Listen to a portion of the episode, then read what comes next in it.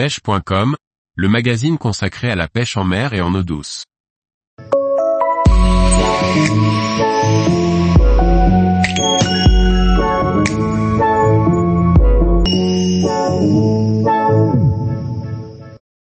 Mon ouverture truite 2023 sur une rivière du Sud en manque d'eau. Par Antonin Perrotte Duclos. Chaque année, je profite de l'ouverture truite pour revoir des amis pêcheurs lors d'une journée au bord de l'eau. En 2022, mon ouverture avait eu lieu sur le Verdon, cette année, ce sera sur une rivière différente, avec à la clé de belles surprises. La rivière que j'ai choisi de pêcher cette année se nomme le Gapo. C'est en fait un petit fleuve du Var géré par l'AAPPM à la truite du Gapo, dont je suis membre du conseil d'administration. Le Gapo fait partie des nombreuses rivières et fleuves menacés par les sécheresses récurrentes et le manque d'eau dans les nappes phréatiques. Sa population de truites est très belle, produisant des poissons de plus de 50 cm fréquemment et surtout une très grande quantité de petits poissons entre 15 et 18 cm. La reproduction est toutefois compliquée à cause du manque de crues, empêchant le substrat de se libérer des différentes algues et sédiments qui colmatent les fonds. Grâce à des actions menées en partenariat avec la fédération, la reproduction se passe plutôt bien lorsque l'on rajoute des graviers sur les zones de frayère pour faciliter le travail des poissons. Dès mon arrivée au bord de l'eau, je constate que le niveau est très faible et que les courants sont envahis d'algues filamenteuses. Une grande quantité d'alevins de truites, issus de la reproduction de cette année, sont agglomérés contre les bordures. Quelques verrons se nourrissent dans les courants et peu de truites sont visibles. La météo est favorable, les températures sont douces et un petit vent frais souffle depuis le nord-ouest.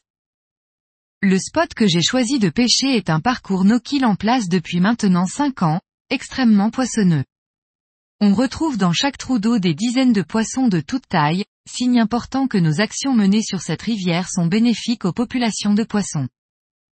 Je commence donc ma pêche en début d'après-midi, en prospectant les petits courants du parcours no-kill, espérant piquer un poisson maillé. Malgré mes efforts à la cuillère et au leurre souple, seulement quelques poissons de 15 cm environ attaquent mes leurres, sans se piquer. Les attaques sont de nature territoriale, les poissons viennent violemment frapper le leurre sans pour autant essayer de le manger. Aux alentours de 16h30, le soleil passe enfin derrière une colline et la luminosité baisse.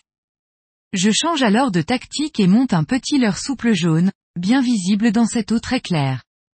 Après quelques lancers, je commence à prendre des touches les unes après les autres.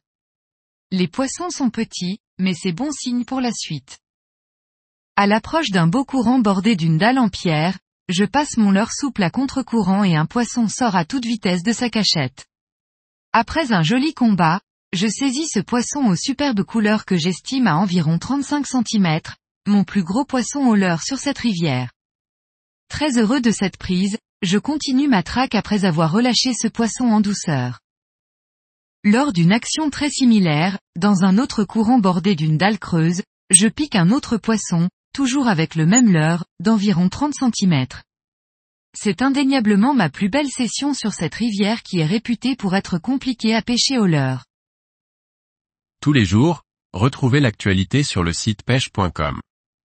Et n'oubliez pas de laisser 5 étoiles sur votre plateforme de podcast.